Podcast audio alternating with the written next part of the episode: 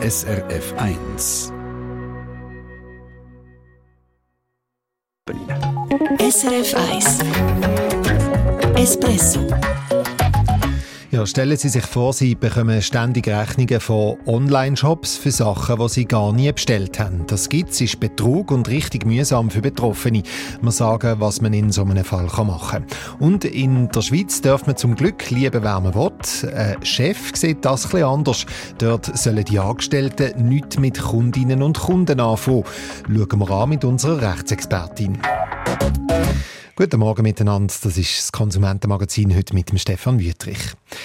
Der Markus Bühler aus Zürich ist Fotograf. Sein Arbeitsplatz ist in einem Haus, wo es noch viele andere Fotografen hat und auch Grafikerinnen, Architekten und so weiter. Also viele Leute arbeiten dort, so viel, dass er lange nicht alle kennt. Es ist ein Atelier, ein Bürogebäude in Zürich. Und da arbeiten äh, etwa, was nicht, 15, 20 Firmen drin. Es sind wahrscheinlich etwa 100 Leute, die dort täglich ein- und ausgehen.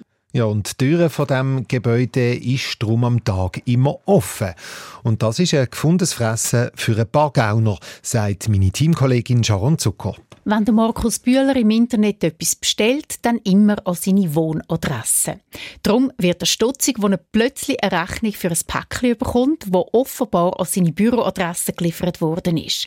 Das Päckchen hat er aber gar nicht bekommen und schon gar nicht bestellt. Und das sei nicht nur einmal passiert, erzählt er uns. Also die Betrüger haben das Konto eröffnet auf meinen Namen, auf meine Atelieradresse in Zürich, haben dann äh, im Internet, wo man auf Rechnung kann bestellen Sachen bestellt. Die Sachen sind daher geliefert worden, abgefangen und wegtransportiert und ich habe ein paar Wochen später eine Rechnung oder wenn eine Rechnung beigelegt ist, einen Monat, zwei später eine Mahnung bekommen. Billig sind die Sachen nicht, die auf seinen Namen bestellt worden sind. Unter anderem hat er Rechnungen bekommen für einmal 1200 Franken vom Nettoshop, wo ich Dyson Staubsauger selbst bestellt habe. Vom Globus habe ich für 1600 Franken Puris bestellt. Und dann am Schluss ist noch einer vom British Shop, wo ich glaube ein Pyjama für auch 200, 300 Franken selbst bestellt habe. Alles Sachen, die ihn null interessieren und er, wie gesagt, gar nie bestellt hat. Der Markus Bühler meldet sich bei diesen verschiedenen Online-Shops und so findet er heraus, dass irgendjemand mit seinem Namen falsche E-Mail-Adressen gemacht hat und die wahr an seine Atelieradresse liefern lassen hat. Und weil das Haus immer offen ist, haben die frechen Typen dann die Päckchen ganz einfach können einsacken. Die Online-Shops haben super reagiert, erzählt Markus Bühler. Bis jetzt sind immer alle wirklich so kulant dass es nie einen Stress gegeben hat. Und sie haben gesagt, ich soll das per E-Mail nochmal bestätigen, dass das eine betrügerische Bestellung war und ich habe nie eine Rechnung zahlen. Also einen finanziellen Schaden habe ich bis jetzt nicht. Trotzdem hat er auch eine Strafanzeige bei der Polizei gemacht. Bei der Stiftung für Konsumentenschutz kennen wir die Maschen und die Fälle nehmen zu, sagt Geschäftsführerin Sarah Stalder. Umbestellte Waren müssen wir nicht zahlen, den Shop schriftlich informieren und eine Anzeige bei der Polizei machen, sei aber richtig und wichtig. Es gibt ja immer Daten, die man herausfinden kann. Und es ist also auch schon vorgekommen, dass sie diesen Betrüger und Betrügerinnen auf die Schliche kommen. Das bestätigt auch die Schweizerische Kriminalprävention. Eine Strafanzeige helfe ihnen aber auch, zum wissen, was für Betrugsmaschen überhaupt gerade aktuell sind. So können wir auch präventiv Massnahmen ergreifen. Auch beim Verband der Online-Shops in der Schweiz, beim Handelsverband.swiss, kennt man die Maschen natürlich. Der Bernhard Ecker ist Geschäftsführer und auch er sagt, unser Hörer habe alles richtig gemacht. Erstens Anzeige bei der Polizei und dann im Online-Shop schriftlich melden, dass er nichts bestellt habe. So können die Händler reagieren und zum Beispiel eine Mahnung stoppen. Die Meldung beim Shop ist aber auch wichtig, damit ein Betrug mit so einer falschen E-Mail-Adresse in Zukunft nicht mehr passieren kann. Wir haben nämlich verschiedene Warnsysteme.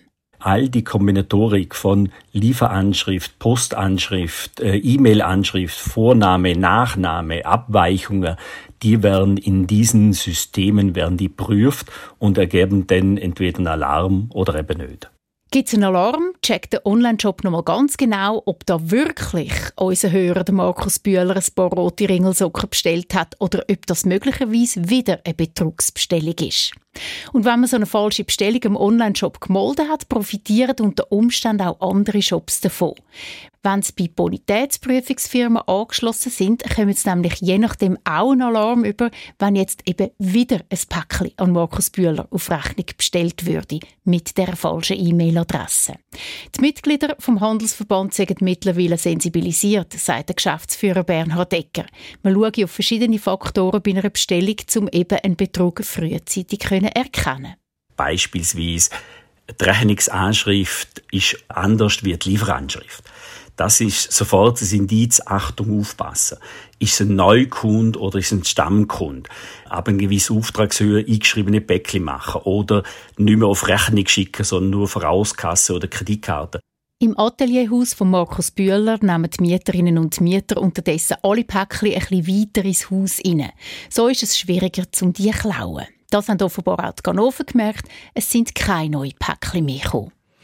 Ja, und Post die hat übrigens verschiedene Angebote, damit ein Päckchen nicht im Hauseingang deponiert wird. Man kann zum Beispiel sagen, man will jedes Päckchen selber auf der Post abholen oder dass die Pöstlerin der Pöstler einem das Päckchen persönlich muss übergeben Die Sachen kosten dann aber je nachdem etwas und ist halt dann auch wieder ein Aufwand, wenn man es gleich wieder neu muss holen oder muss daheim sein.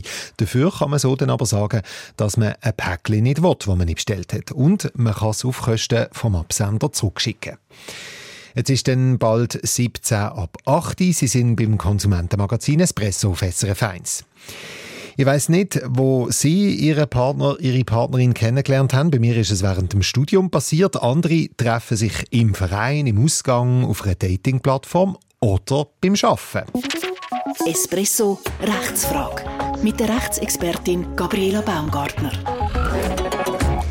Ja, am Arbeitsplatz wird nicht nur geschafft, manchmal knistert es dort auch ziemlich. Ein junger Mann hat uns geschrieben, er arbeitet in einem Fitnesscenter und hat sich in eine Kundin verliebt. Nicht zum ersten Mal, muss man sagen, er hat schon mal eine Beziehung mit einer Kundin gehabt. Mein Chef will mir nun Beziehungen mit Kundinnen verbieten. Darf er das? Es geht ihn doch nichts an, wen ich in meiner Freizeit treffe. Ja, also der Chef von einem Fitnesscenter will Beziehungen zwischen Angestellten und Kundinnen Kunden verbieten.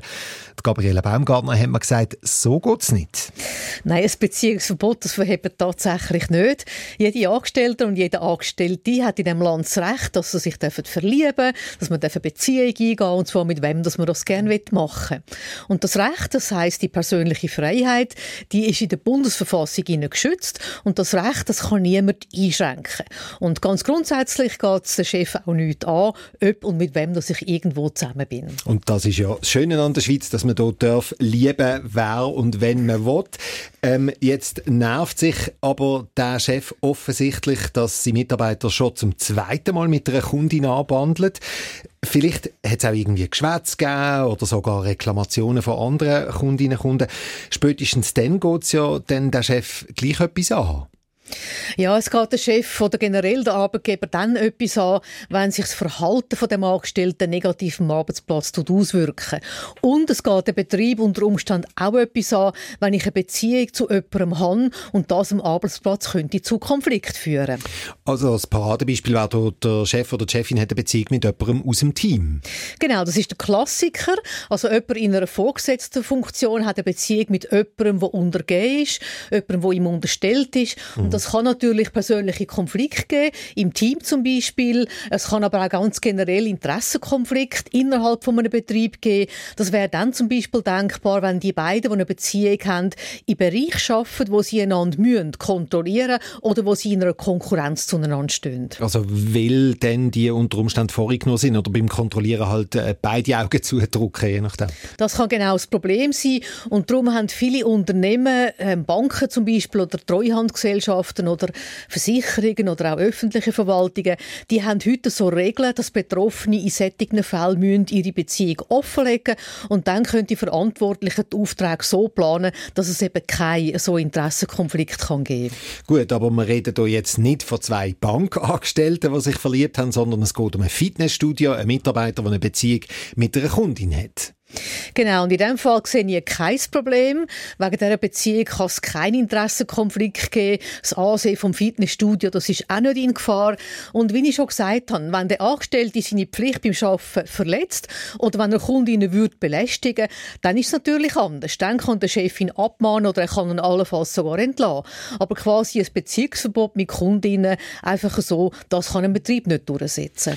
Und um jetzt gleich nochmal auf die Bank zu kommen, nehmen wir an, eine Kundenberaterin auf einer Bank verliebt sich in einen Kunden oder in eine Kundin. Gilt denn das Gleiche? Also geht das der Arbeitgeber auch nicht an? Doch, das geht noch unter Umständen etwas an, weil es kann Probleme geben, weil Banken oder Versicherungen oder eben auch Revisionsgesellschaften, für die gelten gesetzliche, aufsichtsrechtliche Vorschriften. Und zwar zum Schutz der Kundinnen und Kunden. Und darum gibt es zum Beispiel bei Banken interne Vorschriften, dass Vermögensberaterinnen zum Beispiel keine Aufträge von Familienangehörigen dürfen annehmen oder sie dürfen nicht Leute beraten, die sie eng mit befreundet sind. Das sagt unsere Rechtsexpertin Gabriela Baumgartner. An dieser Stelle wieder mal ein grosses Dankeschön für all die Fragen, die Sie uns schicken. espresso.srf.ch ist die Adresse. Wir lesen immer am Donnerstag eine aus, wo wir dann hier in der Sendung beantworten. SRF 1 Espresso Eine Sendung von SRF 1. Mehr Informationen und Podcasts auf srf1.ch.